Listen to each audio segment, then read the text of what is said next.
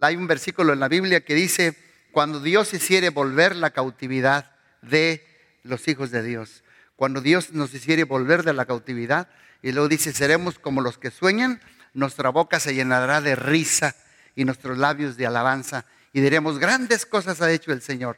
¿Por qué dice ese salmo así? Porque cuando estamos bajo cautiverio, cuando estamos cautivos, es difícil adorar a Dios. Es bien difícil adorar a Dios cuando estamos en cautiverio. Cuando estamos libres del cautiverio es cuando nuestra boca se llena de risa, nuestros labios de alabanza, nuestras manos aplauden, le brincamos, saltamos como bercerros de la manada, hay gozo, hay júbilo, hay algarabía, hay danza, hay aplauso, hay kneel down, hay rodillas, hay todo. Cuando Dios nos saca del cautiverio. En el cautiverio es difícil. Por eso le decían a los israelitas, canten, toquen el arpa. Y dice, allí en los sauces, en el willow tree, había willow tree allá en Israel, en los sauces colgábamos nuestras arpas y nos acordábamos, ¿cómo vamos a cantarle a Dios en tierra de extraños? Porque estaban en cautiverio. Cuando estás fuera del cautiverio, te conviertes en un adorador, en un, en un salmista, en uno que le canta alabanzas y adoración a Dios. ¿Y cuántos creen que Dios está sacando del cautiverio a cada uno de nosotros? En el nombre de Jesús. Yo estoy siguiendo una serie que se llama What Happened to You? What Happened to You? La semana pasada comencé con la pregunta esa, ¿qué te pasó? ¿Qué fue lo que te pasó? Yo dije lo siguiente, que muchas veces cuando vemos en un matrimonio, en una persona, en un joven, ciertas inclinaciones, ciertas tendencias, ciertas adicciones, ciertas actitudes, ciertos miedos, ciertas inseguridades, ciertos temores, muchas de las preguntas que nosotros llegamos a hacer es, ¿cuál es tu problema? Y es, un, es una pregunta que es wrong question. What is your problem? No, no es cuál es tu problema. La pregunta es, what happened to you? ¿Qué te hicieron? ¿Qué te pasó? Eh, ¿Por dónde cruzaste? Y esta es la segunda parte que se llama, ¿quién te dejó caer? ¿Quién te dejó caer? Repita conmigo, ¿quién te dejó caer? Una vez más, ¿quién te dejó caer? Y vamos a ver la historia. Hace unos 5, 6, 7 años yo la toqué un poco, la voy a volver a retocar porque Dios me, está hablando mi corazón. Le toqué un poquito la semana pasada, me dijo, quiero que regreses a la historia de Mefiboset y vuelvas a explicar bien la historia porque a Mefiboset lo dejaron caer. Ah, yo recuerdo hace años atrás, no sé si usted conoce este cantante que vamos a ver ahí en la, en la pantalla, José Manuel Zamacona, no lo estoy promoviendo, pero no sé si conozcan a este cantante. este cantante tiene una voz, bueno, tenía una voz tremenda, espectacular. Este cantante eh, hace poco cantó con Javier, este, con Marco Antonio Solís, el Buki. Eh, este cantante traía cantos como, pero te vas a arrepentir. No sé si usted recuerda, o palabras tristes, de mi mente vivirá. Na, na, na, na, na, na, Ese, este, este cantante falleció, apenas acaba de fallecer, el 4 de julio del 2021 a consecuencias del COVID-19. Fue diagnosticado con poliomielitis a la edad de dos años. Él no podía moverse sin sus muletas. Eh, por si alguien está preguntando quién lo dejó caer, pues la poliomielitis a la edad de dos años. Al 15 de mayo, apenas el 15 de mayo de este año, se comenzó a sentir mal un poco fiebre, leí todo su artículo y dice que en tres días se empezó a sentir muchos escalofríos, lo llevaron al hospital y ya este, lo quisieron entubar, no pudo recuperarse y falleció el 4 de julio de este año de coágulos en sus pulmones. Tenía un gran bozarrón. Eh, que Dios lo bendiga y que Dios esté con él. Eh, lo, coloqué allí porque él usaba sus moletas. Luego, hace muchos años atrás, yo sé que muchos no, no se van a acordar de un futbolista que para mí era mejor que Pelé. Le digo que a mí, yo soy de la década de los, de los, de los 50, le llamaban Garrincha. Para mí este era mejor que Pelé. jugaba al nivel de Pelé. Este, por cierto, cuando Pelé en, en, en, la Copa de, en la Copa Mundial de Chile, Pelé no estuvo en condiciones para jugar y Garrincha jugó. Garrincha tenía su nombre, sobrenombre, porque era un pájaro allá en las Amazonas de Brasil. Dice que este pájaro, por eso le pusieron a él, era un pájaro feo, pájaro veloz y pájaro torpe. Bueno, lo que pasa con él, que de niño era sambo. ¿Saben qué es un sambo, verdad? Él caminaba así, con los pies girados 60 grados hacia, hacia adentro. Pierna derecha, 6 centímetros más corta que la pierna izquierda. Y su columna vertebral torcida se le agravó también por una severa poliomielitis. El psicólogo y todos los psicólogos en el deporte lo consideraban como un débil mental y le dijeron que nunca iba a poder jugar. Pero bueno, empezaron a darle oportunidad y era un, bueno, en el fútbol le llamaban gambeteador, le llamaban gambeteador endiablado, hacía magues que ningún otro futbolista fenomenal los había hecho, aún más que Pelé.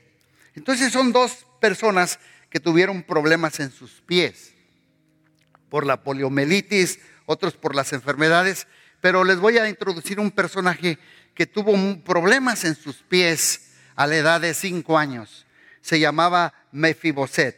Segunda de Samuel 4:4. Veamos lo que dice esta historia, eh, que fue trágica. Fue muy trágica esta historia.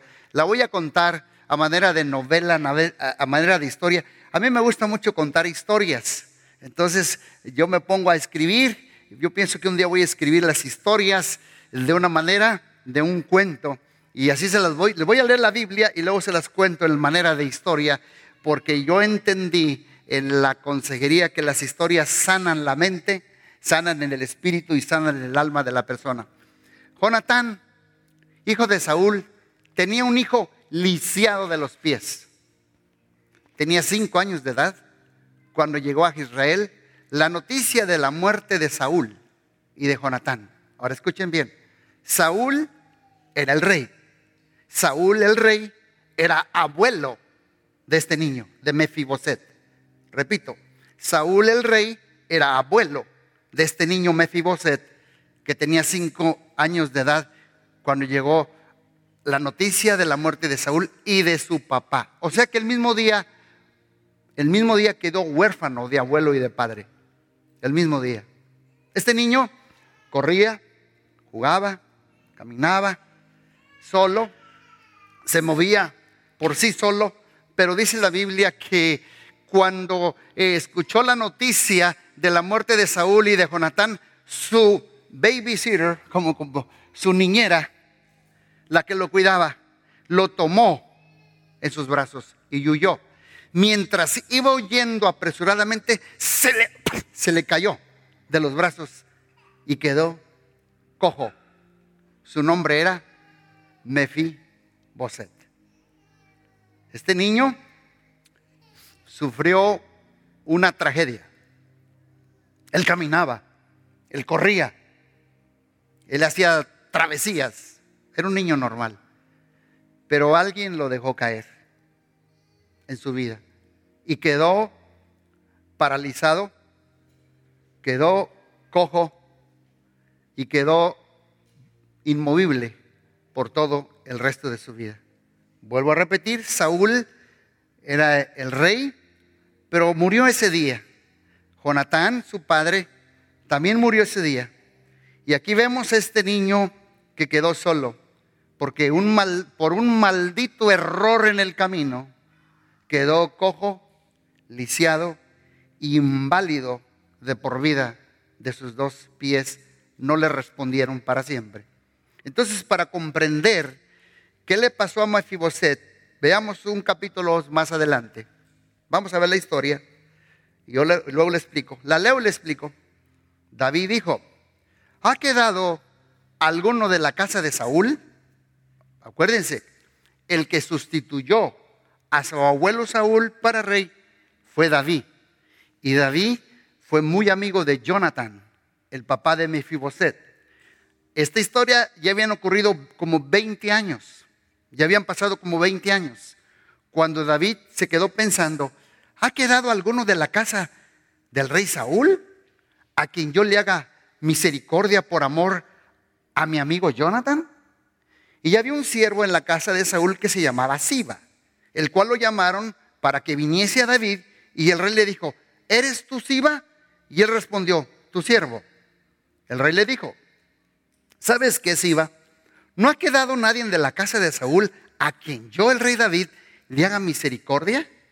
Y Siba respondió al rey, claro, mi rey, claro que sí. Aún ha quedado un hijo de Jonatán, pero tiene un problema. Está lisiado de los pies. Entonces el rey le preguntó, ¿dónde está? Y Siba le respondió al rey, he aquí, está en casa de Maquir, hijo de Amil, en Lo de Bar. Digan conmigo, Lo de Bar. Era un sitio incomunicado, un sitio abandonado, un sitio donde había no, había noticias. Y dice el 5, entonces envió el rey David y lo trajo a la casa de Maquir, del hijo de Amil, de Lordemar. Y vino Mefiboset, hijo de Jonatán, hijo de Saúl y de David. Y se postró sobre el rostro y hizo reverencia. Y le dijo David a Mefiboset. Y él respondió, he aquí tu siervo. Porque él le tenía miedo a David. Pensó que David había matado a su abuelo y había matado a su papá.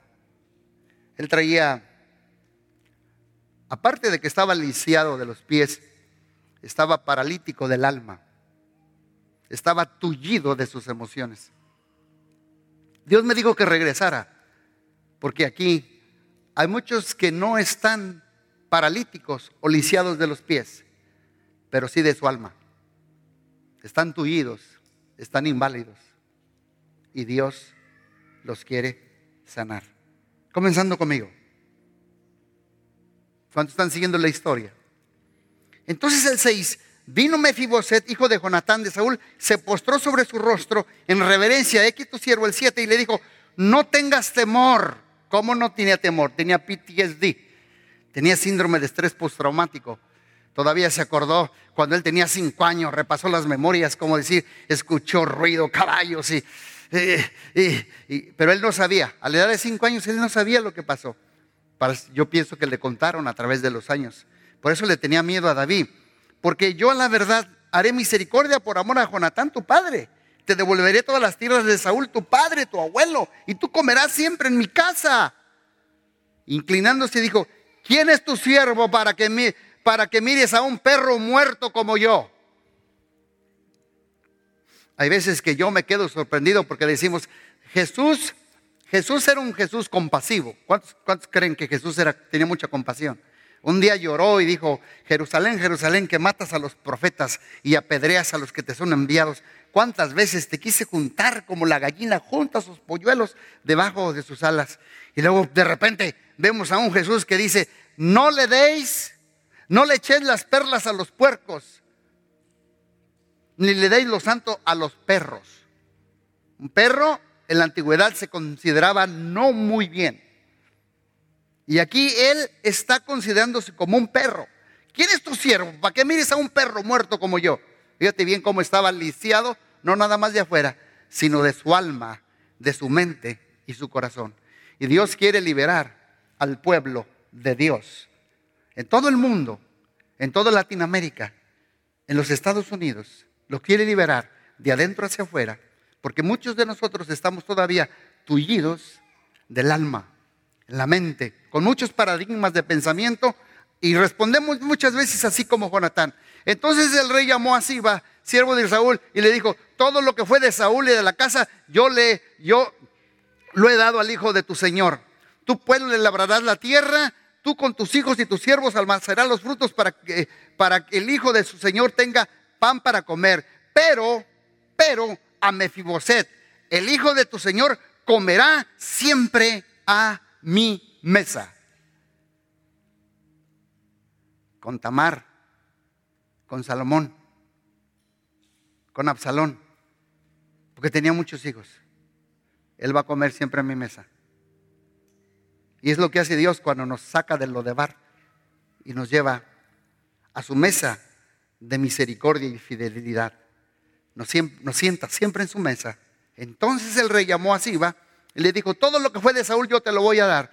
Y dice el once, y respondió Siba al rey, conforme a todo lo que me ha mandado mi señor el rey, así lo hará su siervo. Mefiboset le dijo al Señor, comerá a mi mesa como uno de los hijos del rey. Digan conmigo, yo soy hijo de un rey. Yo soy rey y sacerdote. Diga conmigo, mi papá es millonario. Mi papá es dueño de todo el mundo, de toda la plata, de todo el oro, de toda la tierra. Ese es mi papá. Y hoy, este día, me saca de lo de bar, la tierra de ignorancia, y me sienta a su mesa. Y me coloca el estirpe de un príncipe, de un hijo de rey. ¿Saben a quién están viendo ahorita ustedes aquí? Al hijo de un rey. ¿Sabes qué estoy viendo yo usted en ustedes? A reyes y sacerdotes. Porque somos hijos del rey de reyes. ¿Por qué no le damos un aplauso a Jesucristo? Él es nuestro papá. Él es nuestro padre el rey de reyes y señor de señores. Y luego dice aquí, y tenía Mefiboset un hijo pequeño que se llamaba Micaía, y toda la familia de la casa de Siba eran siervos de Mefiboset. Y moraba Mefiboset en Jerusalén, porque comía siempre, siempre, siempre a la mesa del rey, y estaba lisiado de ambas pies. Esta historia me deja a mí muchas incógnitas porque es una de las pocas historias que yo vi que él no sanó. Comió en la casa del rey, estuvo en la casa del rey, pero siempre con sus dos piernas lisiadas. Esta historia me gusta mucho a mí porque es muy apasionada y fascinante, pero también trágica y llena de preguntas, como usted puede ver este muchachito de cinco años, de su padre Jonatán y su abuelo David, vivía en el palacio de la casa real. O sea que creció como Ricky Ricón. ¿Cuántos conocen el cuento y la historia de Ricky Ricón? Tenía todo. Era rico, acomodado, tenía todos los juguetes que se le antojaban, ya que su padre era el príncipe. Hoy en día podía yo decir, tenía computadora, Nintendo, celular, iPad, tenía todo. Era mimado por su padre, era mimado por todo el palacio, pero una mañana ocurrió algo que le marcó su destino para siempre. Algo le torció su destino. Una mañana de pronto escucharon ruidos, alborotos, pocos desconocidos en el palacio. Toda la corte estaba conmovida con tanto lloro, gemido, dolor, clamores por doquiera. Pero este niño estaba ajeno a todo lo que estaba sucediendo porque tenía cinco años. No tenía idea. Él solo estaba jugando con sus juguetes, pero él no tenía idea lo que, iba, lo que acababa de suceder. Pero de pronto escucha golpetazos en las puertas y ve gente corriendo despavorida y como la nodriza así supo realmente qué acababa de pasar, decidió hacer algo que cambió el destino del niño de cinco años. Ella pensó que todo el mundo iría tras la cacería de brujas de este niño que era el heredero al trono. Lo que había sucedido fue que esa mañana hubo una batalla en Hebrón y había muerto el padre y el abuelo, el rey. Así que la nodriza con su instinto materno lo tomó en sus brazos y salió corriendo fuera del palacio para salvarle la vida y llevarlo a donde nadie lo pudiera encontrar. En la huida, un maldito error. En, la huida ella tropezó y lo suelta. Se le cae el niño en el suelo. Solamente escuchó un crack. No vio bien al correr Y por la gran desesperación que llevaba, tal vez una piedra, una rama, o se tropezó con sus propios pies la, la niñera. Y en la rodada se le quebraron sus dos tobillos. Al levantarlo ella, con sus dos piernas flameaban como una bandera media asta. Mefiboset quedó tullido, lisiado, cojo, invalido, impedido, mutilado, destrozado, inútil, sin movimiento, impotente y quebrado. Y no solo eso de los dos pies, sino del alma y del corazón. Socialmente y físicamente y psicológicamente. Entonces eh, siguió la nodriza corriendo y lo lleva a lo de bar. Ahí lo refugia. Mire la palabra lo de bar. Repita conmigo lo de bar. La palabra lo, de bar tiene un, eh, otras traducciones tienen una rayita en LO de bar. LO significa no, de bar, palabra.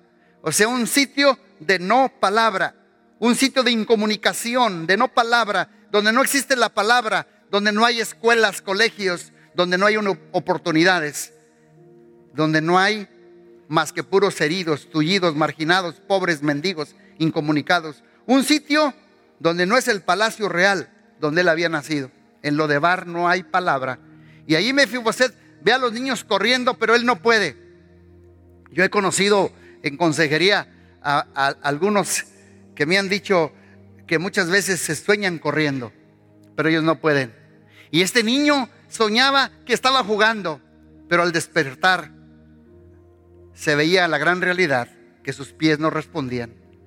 Yo pienso, yo creo que hay muchos lisiados mentalmente que quieren ser libres, muchos tuidos del alma, lisiados del corazón, cojos e inválidos de la mente, que solo viven de los recuerdos crónicos en lo de bar, recuerdos muy dolorosos que llevan en la mente, piensan con su mente, pero su corazón está tullido y reaccionan con el alma lastimada.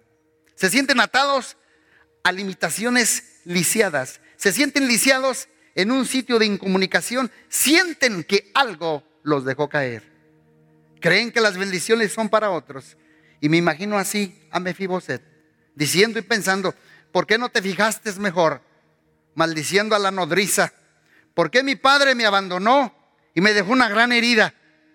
Mejor vivir cinco años como príncipe que veinte años como un mendigo y un perro. Estoy limitado, impotente, huérfano, olvidado de padre, pobre, inútil, inservible. Aquí estoy sentado como un paralítico, solo en la puerta mirando a las señoritas que los jóvenes las cortejaban y las veía caminar y pasar. Y así hay muchos tuidos, muchos lisiados por la culpa de otros. Sienten que un papá los dejó caer. Dice, mi papá embarazó a mi mamá, dio la vuelta y nunca lo conocí. No sé quién es él. Un vecino tal vez, que te manoseó, te hirió, te abusó, un primo, un tío, un padrastro que te dejó inválido y una madre que te rechazó desde el vientre de la madre. Y sienten y dicen, no me protegieron, me abandonó mi padre y mi madre, me dignificaron, cerré mi corazón, me da vergüenza la niñez que pasé, ni fotos puedo ver de la pobreza o el alcoholismo de mi padre. Mujeres casadas que yo he tenido en consejería me han expresado, a mí mi marido me violó la noche de bodas. En lugar de dignificarme y protegerme, abusó de mí. Si cuando me desnude y me desnudé, mi marido me hizo esto, te imagina, pastor, el día que me desnude mi alma, también me la va a destrozar.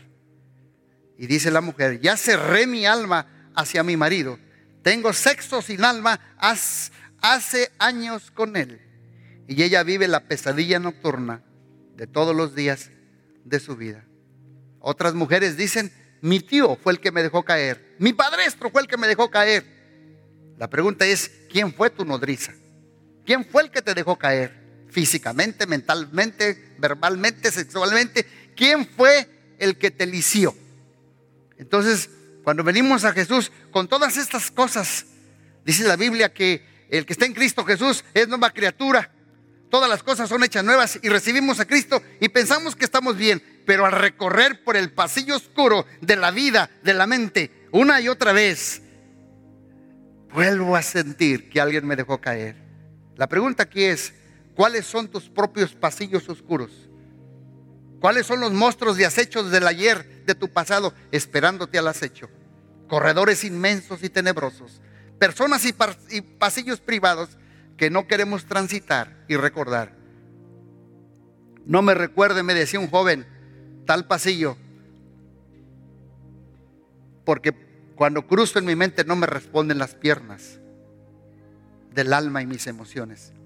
Y unos piensan que Dios los dejó caer, tal vez porque oraron. Yo hace tiempo oré por una pareja que estaban esperando su primer bebé. Y tuvo nueve meses casi de embarazo.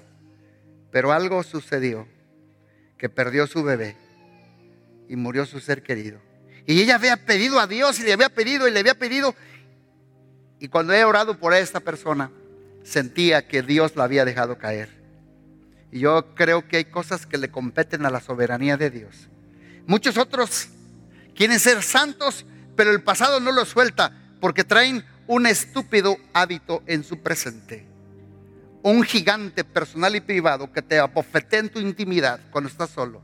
Una adicción, adicción a la pornografía, en algo que tú sabes que haces en lo oculto, pero hoy está aquí para Dios sacarte de lo de bar y sanar tu corazón.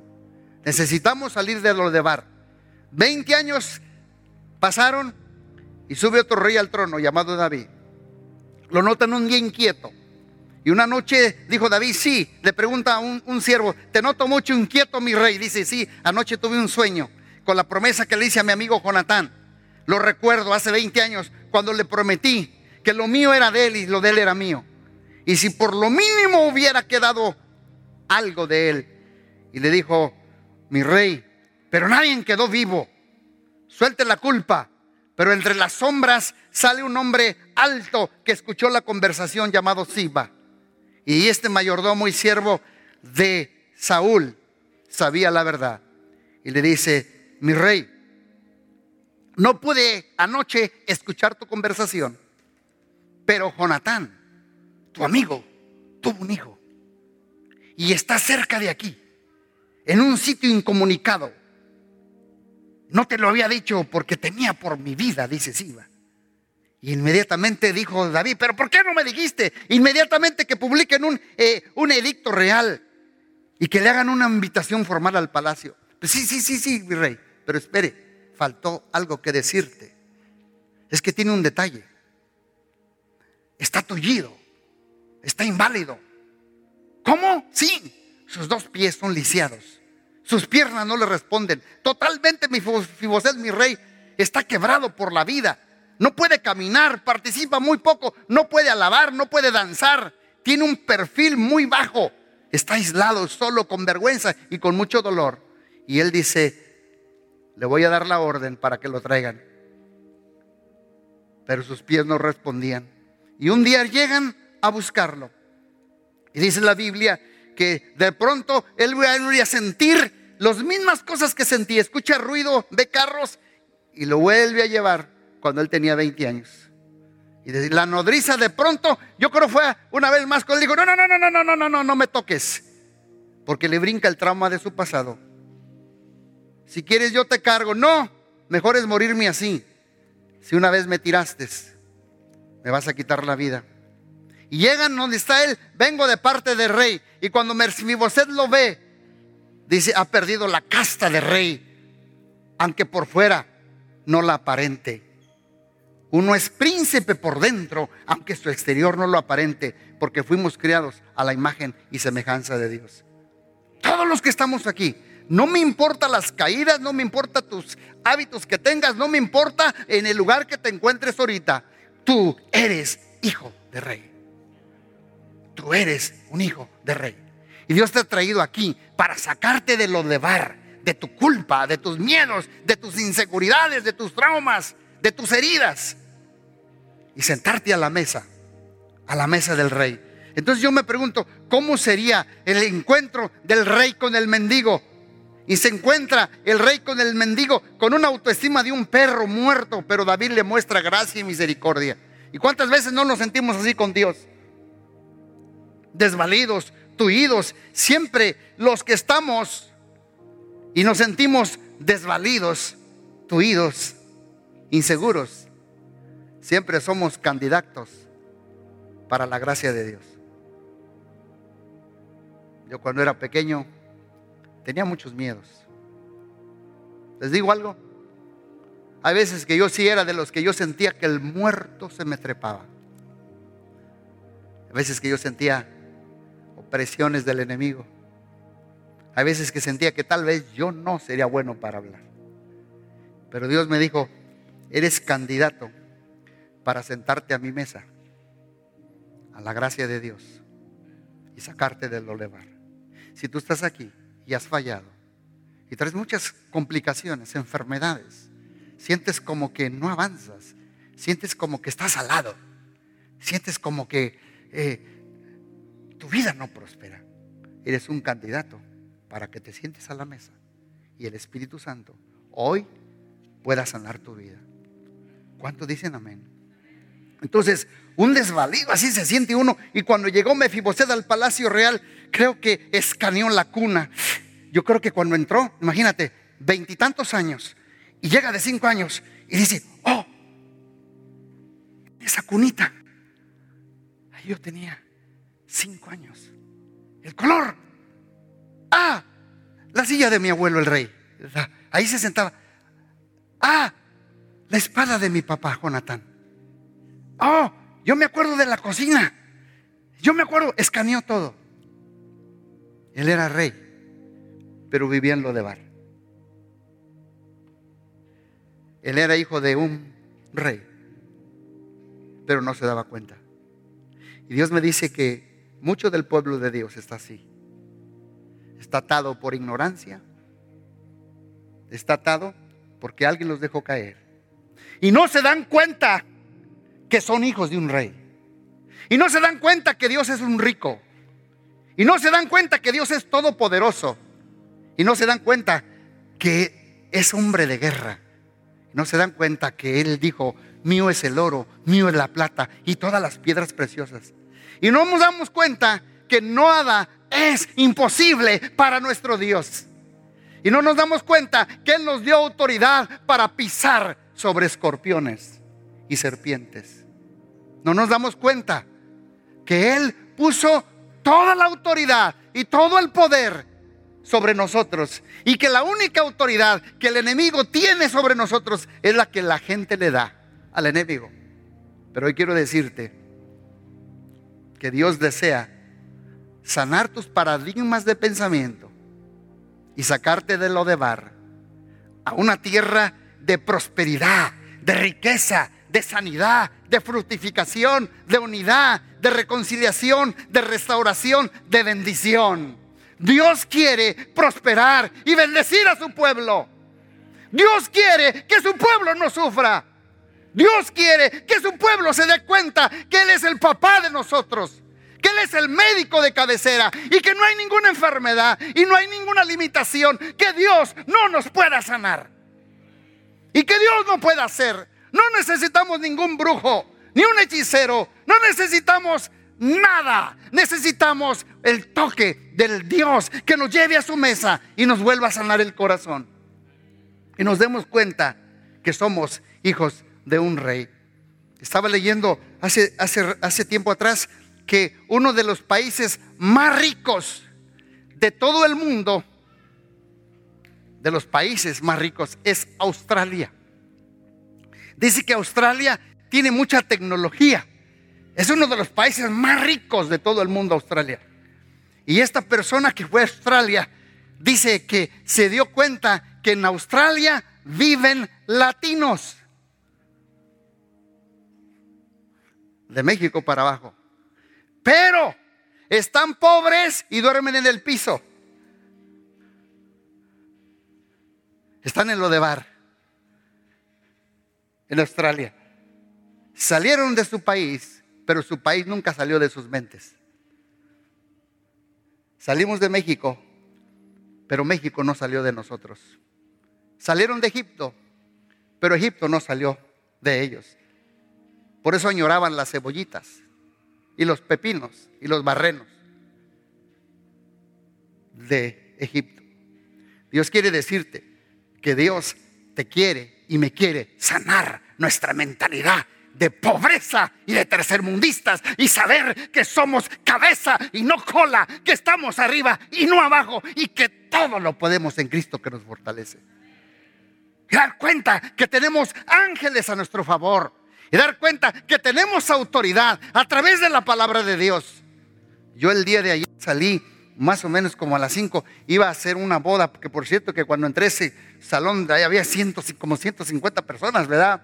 Por ahí está una parejita, yo, eh, y luego le dije a una parejita que está aquí sentada, le dije, oiga, este, una boda de esas, yo no había visto tan lujosa, tan inmensa, tan grande. Entonces yo cuando iba, miré el cielo. Y, y mi esposa me dijo, este, se está poniendo feo el cielo. ¿Cuántos recuerdan ayer en la tarde? Así como cuando está como húmedo, hay señales de qué? ¿De qué hay señales? De tornado. Porque las corrientes de masa de aire frío contra las eh, corrientes de masa de aire caliente es lo que forma el tornado.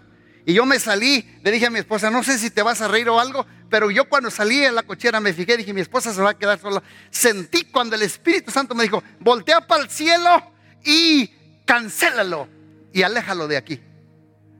Dice, tú tienes autoridad y poder sobre las regiones celestiales.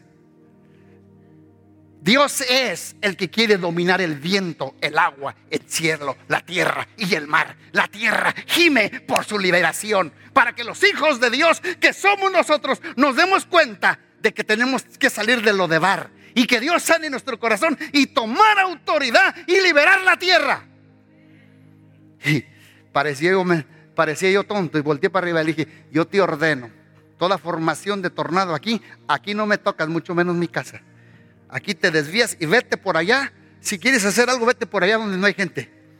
Pero aquí no vas a tocar. En el nombre poderoso de Jesús. ¿Cuántos lo creen? ¿Cuántos creen que hay poder en la palabra de Dios? ¿Cuántos creen que Dios nos dio su palabra y que Dios nos dio su Espíritu Santo y que tenemos autoridad de Dios? Pero cuando vivimos en lo de bar y estamos tullidos del alma, se nos hace muy difícil esas cosas.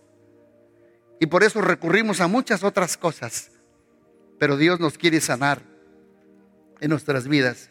Y yo creo que cuando llegó allí, este escaneó todo, el aroma, el color, los pasillos, las emociones. Y ahí se sentó. Ahí lo cambian, lo visten y le dan un buen estirpe de casta, de linaje, de nobleza, de alcurnia. Y queda con la cara real de príncipe y David lo sienta en la cabecera. Ahí está Amón, ahí está Salomón, ahí está Tamar, ahí está Salón, ahí está Mefiboset. Igualito que ellos, lo sientan en el mantel de la gracia de Dios. Con el mantel, Él es príncipe. Sin el mantel, Él es tullido del alma. Cuando Él se sentaba a la mesa y ponían el mantel, cuando Él estaba sentado, el mantel, ahí está la mesa, si, tú sientas a un lisiado en la silla, en una mesa que tiene un mantel, cuando está sentado, no se le miran los pies, porque el mantel y la mesa cubre las piernas y los defectos y las cojeras. Yo estoy aquí porque tengo muchos errores pero ¿sabes qué? Estoy cubierto por la gracia, la fidelidad de Dios en mi vida. Si se fuera la gracia de Dios, ustedes saldrían corriendo. Pero estoy aquí porque el mantel de la gracia de Dios me cubre mis pies frágiles y tuidos. Dios quiere que cada uno de ustedes hoy, en este día, venga a la mesa y venga al mantel y se siente. Porque sin el mantel somos tullidos, cojos y lisiados, pero el mantel nos hace diferentes, porque su gracia nos une y nos pone el mantel para ser príncipes. Y allí, recuérdame Mefiboset, lo de Bar, pero allí comió todos los días. Y yo creo que un día David le dijo, Mefiboset, no se te olvide lo de Bar Estás comiendo aquí en esta mesa todos los días, pero allá en lo de dar hay muchos lisiados como tú, mucha gente enferma, mucha gente necesitada, mucha gente que necesita de la misma gracia, de la misma sanidad y del mismo toque que tú tienes. Esto le pasó a Mefiboset. Ya le voy a parar porque quiero orar. Tengo deseos de orar por ustedes. Y si esto le pasó a Mefiboset, que la niñera lo dejó caer, la pregunta aquí es, ¿a ti quién te dejó caer? Es hora de salir de lo de barra. Es la hora de que Dios sane mi alma, mi mente, mis memorias, mis recuerdos. Es hora de recuperar lo que el diablo me robó y recuperar a mis hijos, recuperar mis finanzas, mi futuro. Es hora de soltar el pasado. Es hora de soltar la niñez y de recuperar todo. Dios por su Espíritu Santo sanará nuestra parálisis mental y nuestras cojeras emocionales. Dios te sacará de lo de bar mental y te hará que te sientes a la mesa como hijo de un rey. Porque en la mentalidad del levar, la gente dice, soy pobre. Pobre siempre seré. Pobre siempre he sido. En México hay una maldición que yo escuché mucho tiempo cuando era pequeño, que hasta la cantan en los radios, que dice, borracho yo nací, borracho siempre he sido, y sé sinceramente que borracho he de morir. ¿Qué culpa tengo yo que me guste el alcohol?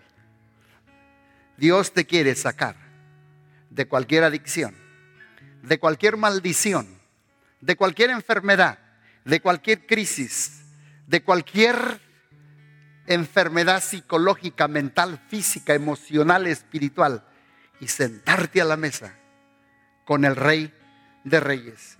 Me gusta mucho la historia de Simón Bolívar. Simón Bolívar liberó cinco países. Venezuela, Colombia, Perú, Bolivia, ya no me acuerdo ahorita el otro, pero liberó cinco países. Peleó 640 batallas y nada más seis batallas lo hirieron. Fue un gran guerrero. Y las peleó montado en un caballo. Y un día terminó muerto en, el en un exilio en Colombia. Y él terminó muerto porque después de unir cinco países, los dividieron, los fracturaron. Y él pronunció una, una maldición, para mí no es una maldición, que decía, la América Latina viajará a las naciones y siempre será esclava de esclavos. Y Dios me dijo que te diga que tenemos que romper toda maldición y salir de lo de bar. Y saber que el Dios de estos es el Dios nuestro. Y que para nuestro Dios no hay fronteras. Estaba escuchando a un muchacho que le dije, oh, dice, pastora, acabo de pasar. dije, ¿cómo te pasaste de pecho? ¿Cómo? Con el pecho arrastrando, pero me pasé. El hombre es el que cría fronteras, pero Dios dice, de Jehová es la tierra y su plenitud, el mundo y todo lo que dé la vista. Porque Él la fundó sobre los mares, la firmó sobre los ríos. Grande es nuestro Dios, rico en misericordia, poderoso, fuerte en batalla. No tenemos que llorar por lo que nos pasó, por lo que nos hicieron, por lo que tenemos, por lo que no tenemos. Tenemos que confiar y tenemos que creer que Dios está con nosotros y Él suple nuestras necesidades conforme a sus riquezas en gloria en Cristo Jesús. Dios suple nuestras necesidades. Yo me acuerdo recién cuando comenzamos hace 15 años esta iglesia, el primer año, pues no recibíamos salario.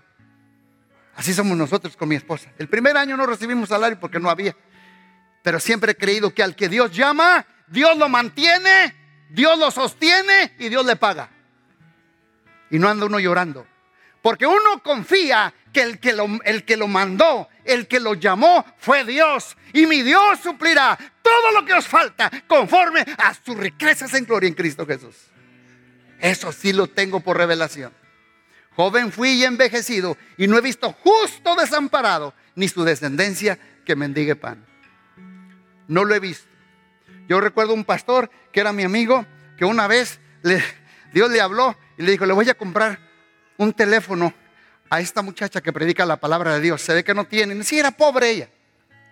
Le, le, le compró uno del mejor teléfono. En una de las misiones que yo visito, lo acompañé, le compró el teléfono, costó como unos 200 dólares. ¿Y qué crees? Cuando le compró el teléfono, salió de la tienda y al salir de la tienda, iba con el pastor, al pisar él, pisó una medalla, una, ¿cómo se llama? Una pulsera de puro oro. Se le queda viendo dice, mira, yo sembré esto y Dios me regaló esto. Así trabaja nuestro Dios. Dios obra en maneras que nosotros no podemos entender y está aquí para romper nuestros moldes, sacarnos de lo de bar y creer que Dios es con nosotros. Y si Dios es con nosotros, ¿quién contra nosotros? No hay diablo que le aguante por los pantalones porque le reventó la cabeza.